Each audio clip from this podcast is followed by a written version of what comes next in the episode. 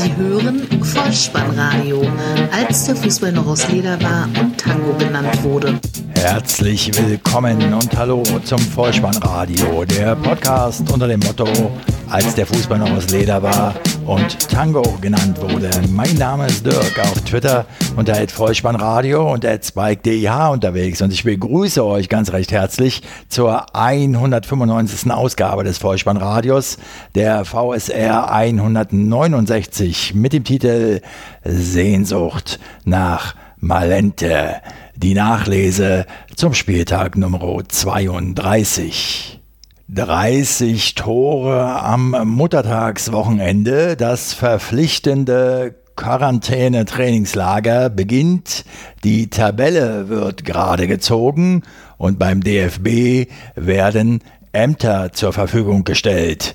Gute Unterhaltung. Die Momente des Spieltages.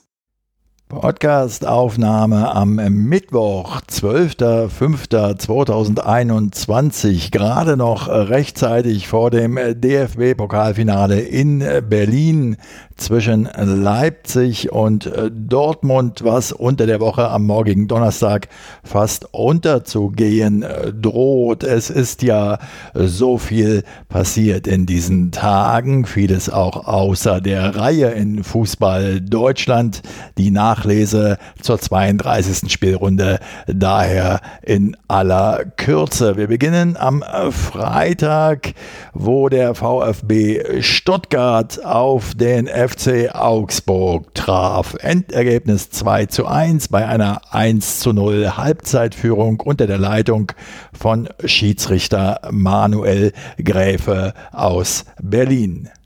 Die Gäste aus der Puppenkiste angetreten mit neuem alten Übungsleiter.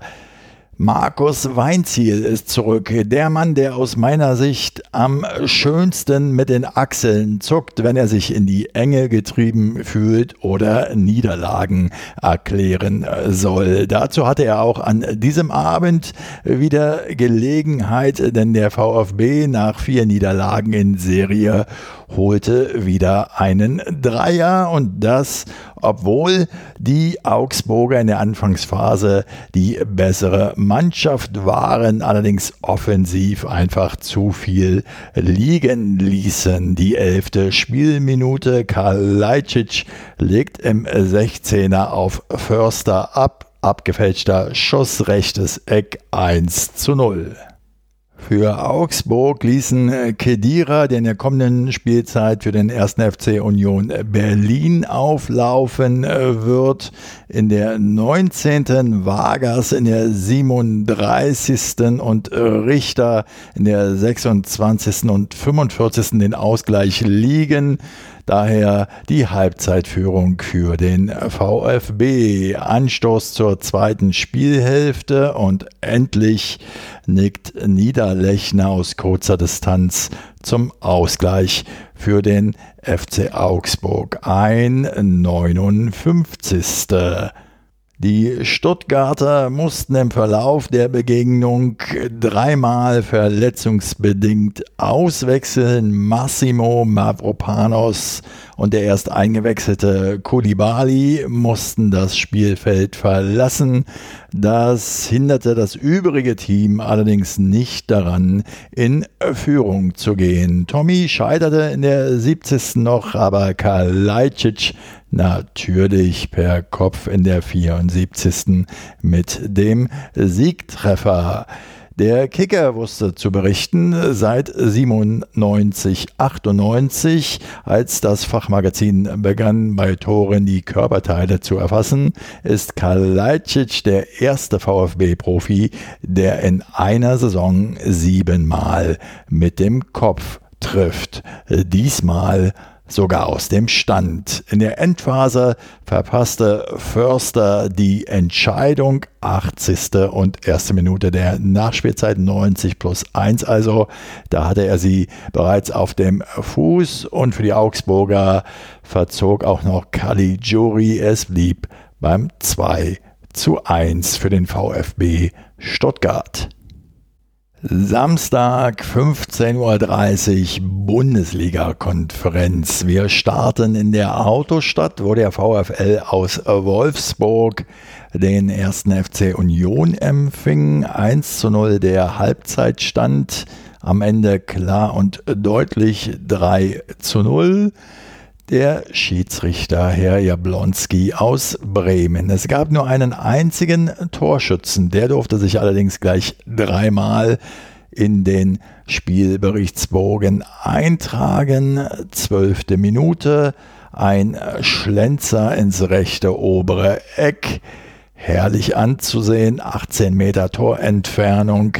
Bregalo der Torschütze 63. Der Unioner Gentner kommt noch von hinten, will klären, langes Bein, abgefälscht über den eigenen Keeper hinweg, fällt die Kugel ins Netz. 2 zu 0 Torschütze Brekalo. In der 90. dann scheitert Brekalo zunächst an einem starken Reflex von Lute. Der Nachschuss ist aber drin. Apropos Christian Gentner, der wird den ersten FC Union Berlin am Saisonende verlassen, sieht die Qualifikation für den Europapokal allerdings als Riesenmöglichkeit. Im beschaulichen Sinsheim durfte Referee Winkmann aus Kerken seinen Nachmittag verbringen. TSG 1899 Hoffenheim gegen den FC Schalke 04. 4 zu 2 der Endstand. Die Königsblauen führten zur Halbzeit gar mit 0 zu 2. In der fünften Minute bereits wurde der TSG ein Abseitstor aberkannt und so ging Schalke in der zwölften Spielminute durch Mark Uth in Führung 0 zu 1 und sie erhöhten gar in der 42. nach einer Ecke von Otschipka Kopfball von Mustafi 0 zu 2. Nach Wiederanpfiff ging dann alles in kürzester Zeit wieder seinen in dieser Saison gewohnten Gang. 47. 20 Meter Freistoß sehenswert über die Mauer in den linken Winkel von Kramaric getreten. 51. Akpor Guma erzielt den Ausgleich 2 zu 2.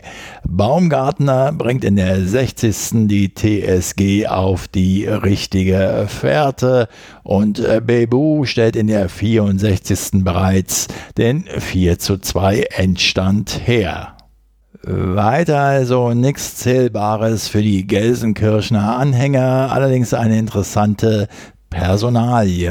Ruven Schröder übernimmt zum 1.6. als Sportdirektor die Verantwortung für den Lizenzbereich, ist dort unter anderem für die Kaderplanung, das Scouting sowie die personelle Besetzung der Fachbereiche zuständig. Neuer Direktor Knappenschmiede und Entwicklung ist ab sofort Matthias Schober der in dieser Funktion die Gesamtverantwortung für den Nachwuchsbereich trägt. Ein alter Bekannter in Königsblau.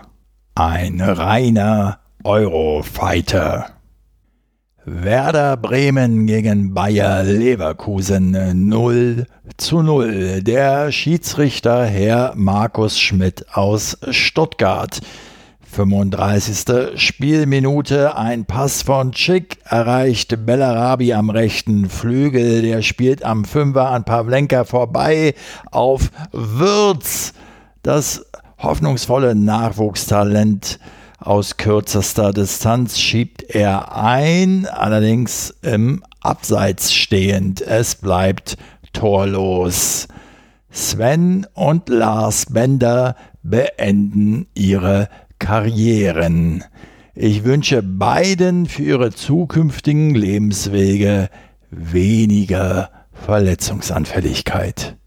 In Dortmund fand die Generalprobe für das DFB-Pokalfinale statt. Die Borussia empfing Leipzig, führte zur Pause mit 1 zu 0 und gewann am Ende verdient mit 3 zu 2. Der Schiedsrichter aus Berlin, Herr Daniel Siebert. Dortmund überzeugte durchaus in diesem Spitzenduell und ging früh in Führung. Siebte Spielminute. Piszczek spielt den äh, Ball zu Hazard, der mit der Hacke weiter zu Reus, halb rechts im Strafraum 1 zu 0 und die Schwarz-Gelben erhöhen in der 51. durch Sancho auf 2 zu 0. Dann kamen die Sachsen. 63. Anschlusstreffer Klostermann nach einer Ecke durch Forsberg.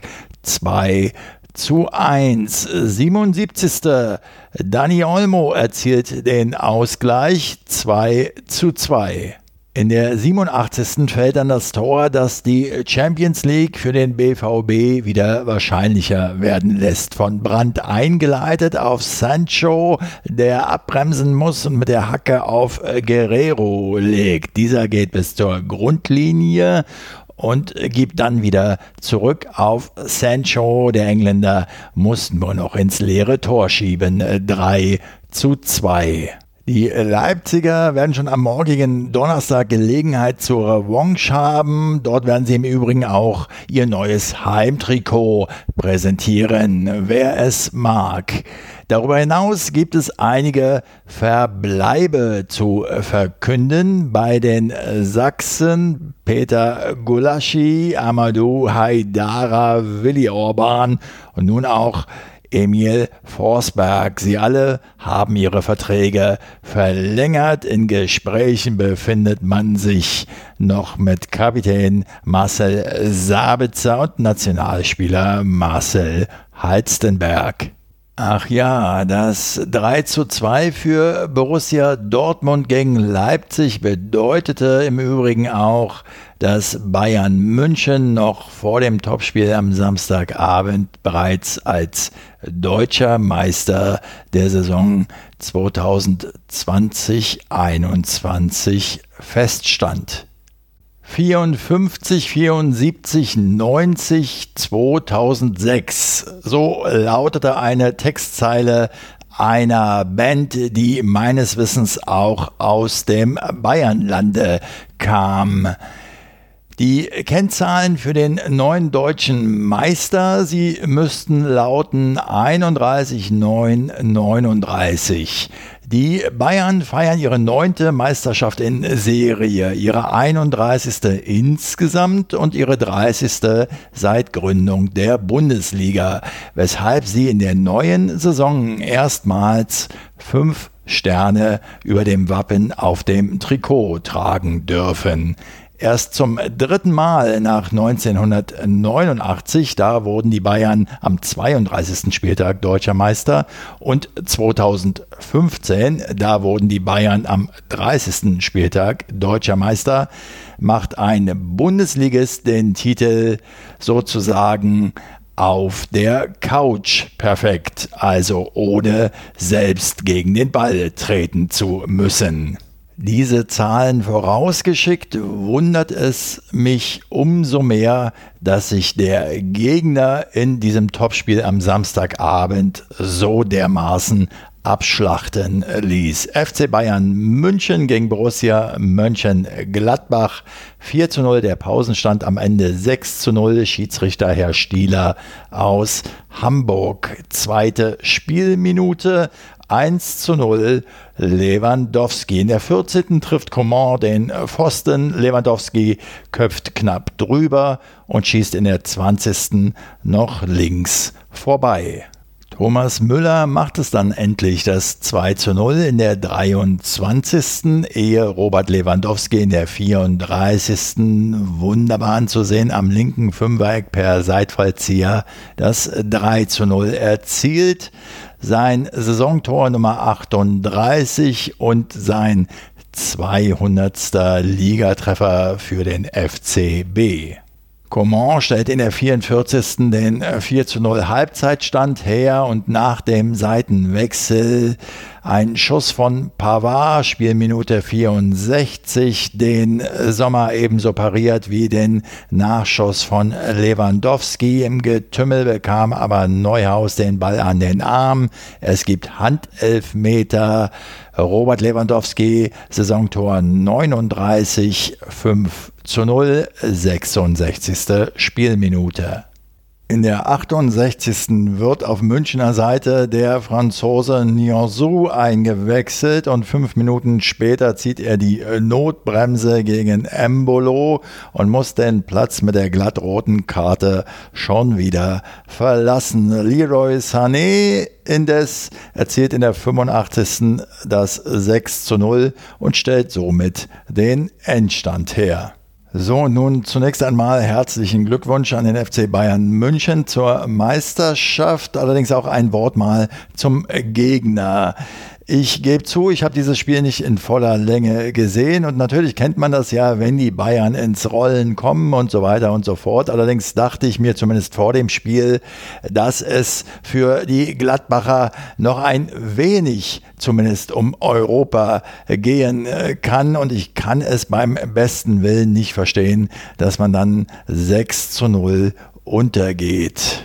Insbesondere dann, wenn man berücksichtigt, dass gerade die Mönchengladbacher Borussia ein Team ist, das den Rekordmeister ja schon in der Vergangenheit das eine oder andere Mal vor Probleme gestellt hat. Und nicht nur das, die haben da in München auch schon den einen oder anderen Punkt mitgenommen.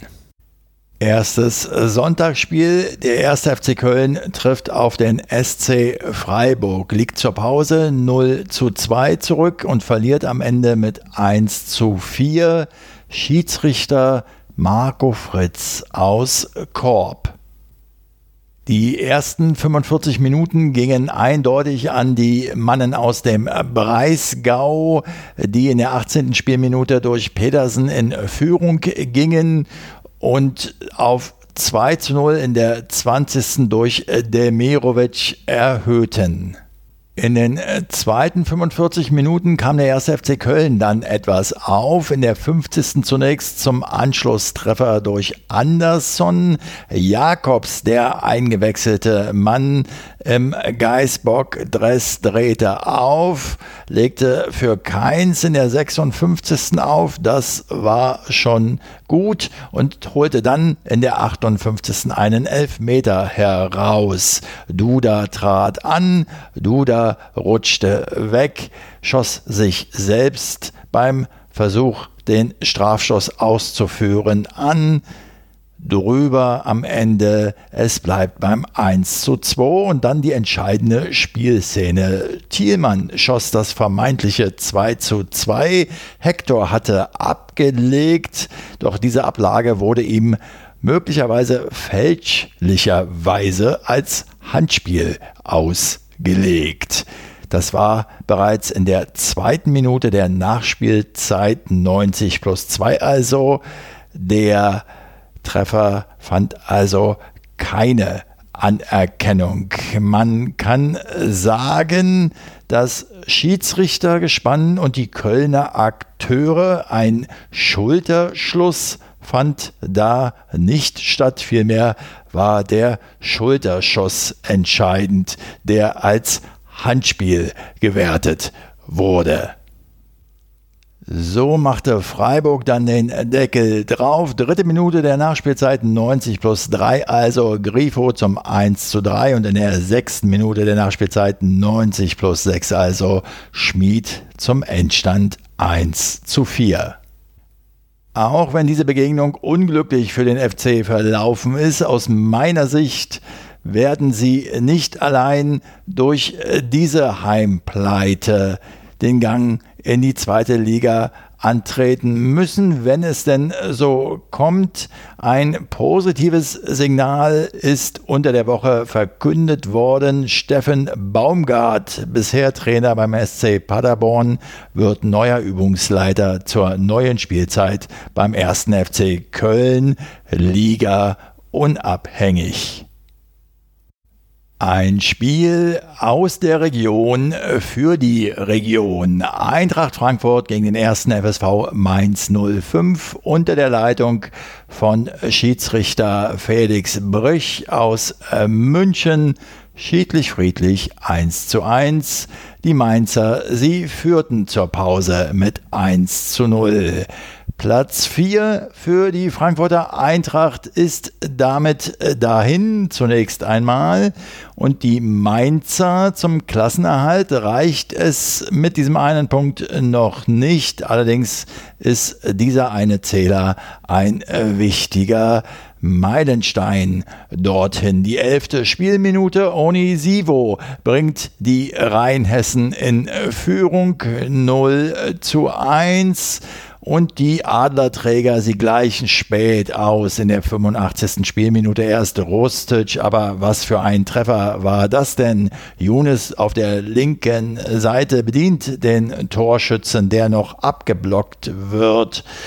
Allerdings kommt Rustic erneut an den Ball, liegt schon am Boden und dann aber im hohen Bogen über Zentner hinweg lupft er die Kugel zum Ausgleich ins Tor. Onisivo hatte noch Gelegenheit, die Mainzer mit einem zweiten Tor in Front zu bringen. Und in der ersten Minute der Nachspielzeit gab es noch eine Riesenchance für die SGE. Jovic kämpft, Zuba kommt an den Ball, zögert allerdings etwas zu lang, sodass Saint-Just zur Ecke abwehren konnte.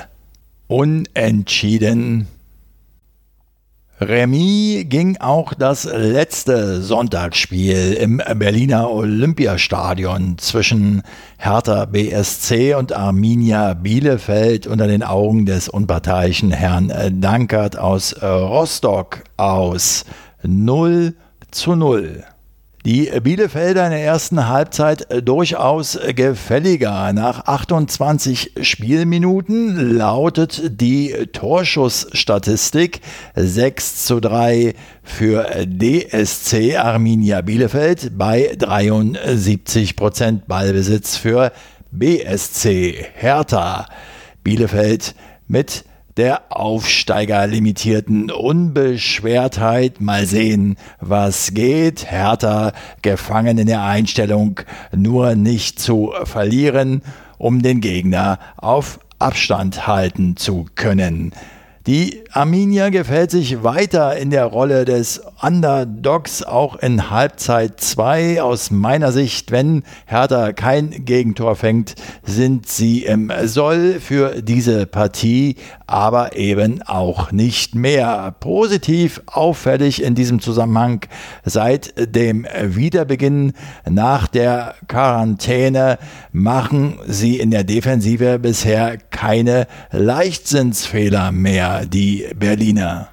Hertha-Trainer Dardai hatte ja bei dem 3 zu 0 Erfolg gegen Freiburg bereits im Vergleich zum Mainz-Spiel neun Veränderungen vorgenommen. Diesmal im Spiel gegen Bielefeld waren es tatsächlich wieder acht Veränderungen. Trotz dieser sehr sorgfältigen Art der Belastungssteuerung stehen bei den Berlinern Cordoba, Cunha, Mittelstädt, Guendouzi, Netz, Jahrstein und Kedira vor der Begegnung gegen den FC Schalke 04 auf der verletzten Liste. Rückkehrer eventuell Plattenhardt und Luke Bacchio.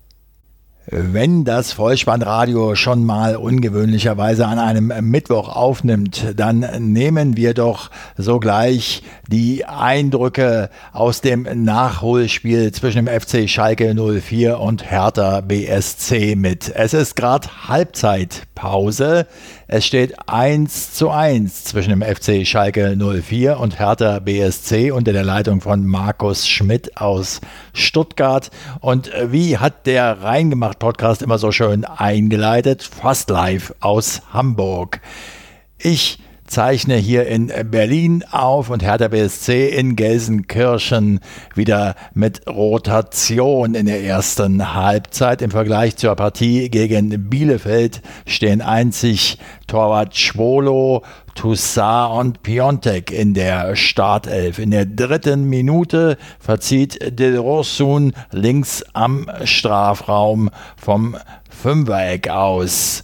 Die Schalker, sie haben durchaus Einzelkönner in ihren Reihen und das zeigt sich in Minute 6. Königsblau geht in Führung. Armin Harit in seinem 100. Äh, Bundesligaspiel zu passiv. Die Hertha Defensive und Harit mit einem Schuss aus elf Metern flach ins rechte Eck zur Führung für S04.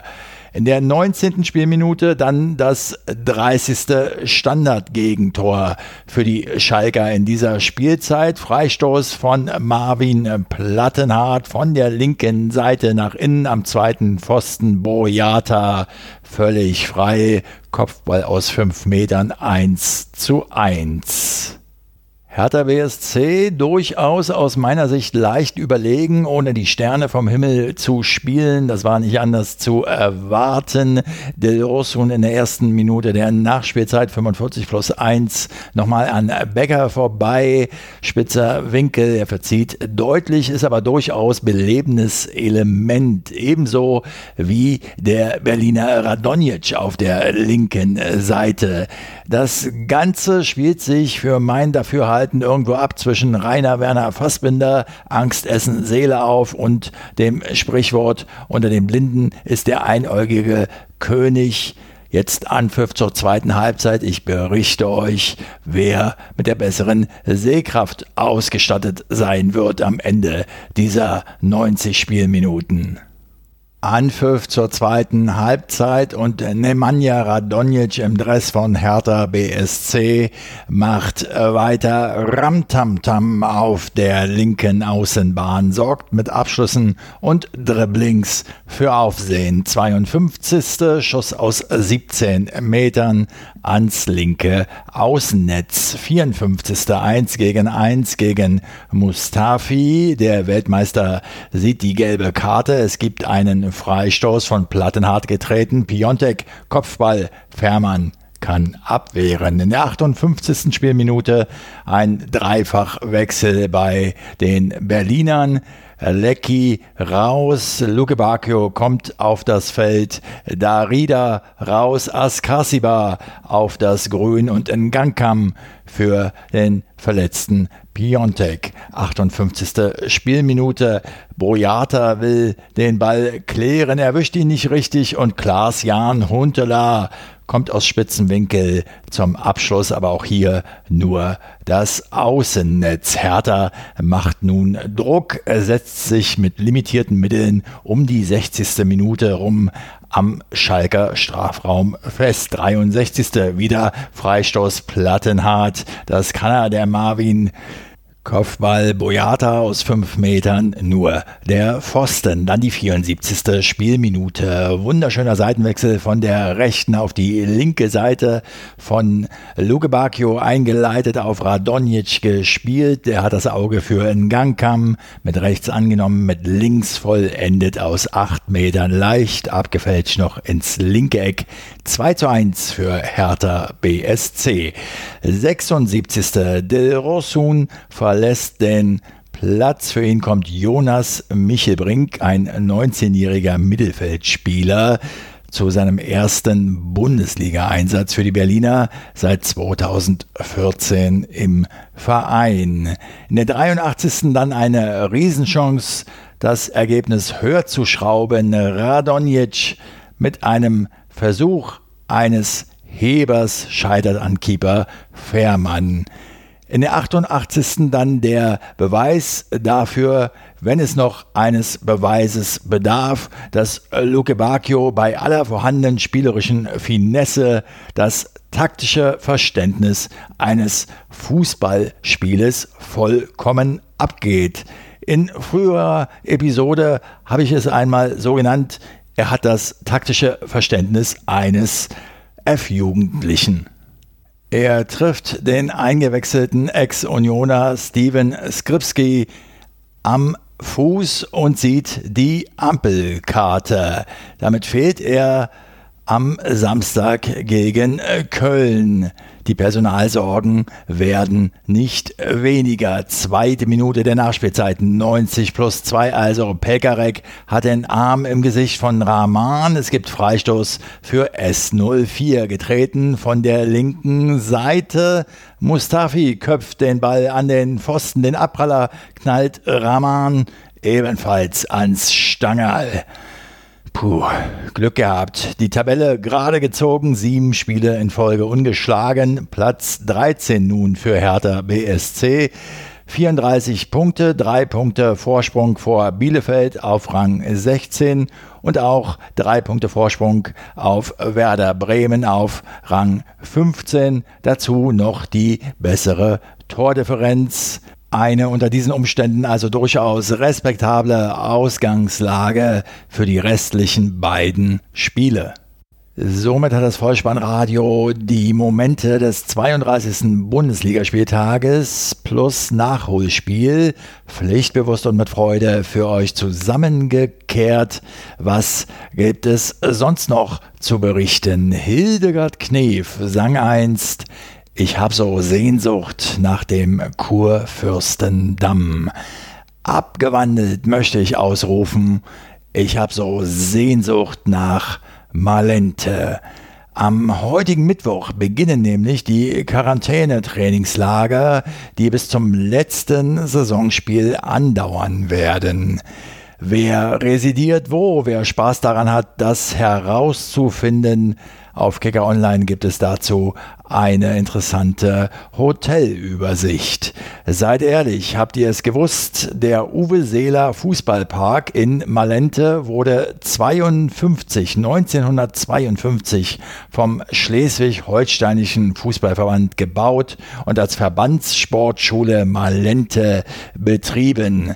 Seit jeher dient sie dem Land als Talentschmiede und Ausbildungsstätte für Fußballer und Fußballtrainer. Die deutsche Nationalelf nutzte die Sportschule wiederholt als Trainingslager, um sich auf die Weltmeisterschaften 1974 und 1990 vorzubereiten. Über Jahre hinweg wurde die Anlage stückweise saniert und ausgebaut. 2013 folgte die Wiedereröffnung als Uwe Seeler Fußballpark. Und wenn wir schon beim DFB sind, ob Koch oder Kellner, Nein, der Weinliebhaber mit den lustigen bunten Socken, der sein Amt als DFB-Präsident demnächst zur Verfügung stellen wird, der heißt ja Keller.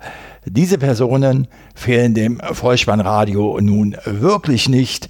Was dagegen jetzt noch fehlt, ist die Vorschau auf den kommenden Spieltag wieder in Form eines Toto-Tipps. Dabei steht die 1 für Heimsieg, die 0 für Unentschieden und die 2 für Auswärtssieg. Auf geht's. Der Toto-Tipp. Der 33. Spieltag ist entgegen jeder Tradition zweigeteilt aufgrund des morgen stattfindenden DFB-Pokal-Endspiels. Am Samstag um 15.30 Uhr geht es los mit der Begegnung Borussia Mönchengladbach gegen den VfB Stuttgart 1. Bayer Leverkusen gegen den ersten FC Union Berlin 1. SC Freiburg gegen den FC Bayern München 1.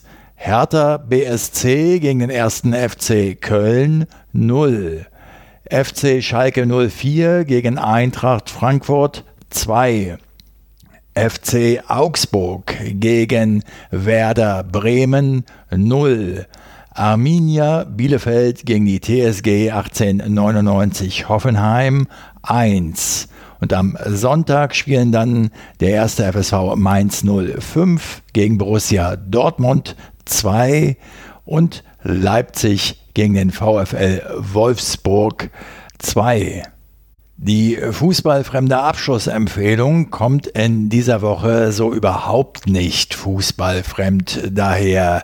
Sie beschäftigt sich vielmehr mit dem Utensil, das es zwingend braucht, um diesen wunderbaren Sport überhaupt ausüben zu können.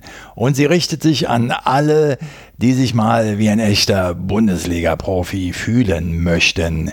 Die Rede ist vom Ball mein persönlich liebstes Spielgerät war ja der neongelbe Tango-Ball einer Sportartikelfirma aus Herzogenaurach. Aber für alle farbbewussten Trendsetter da draußen, ich sag nur, die Farben der kommenden Spielzeit werden dunkelblau und orange sein.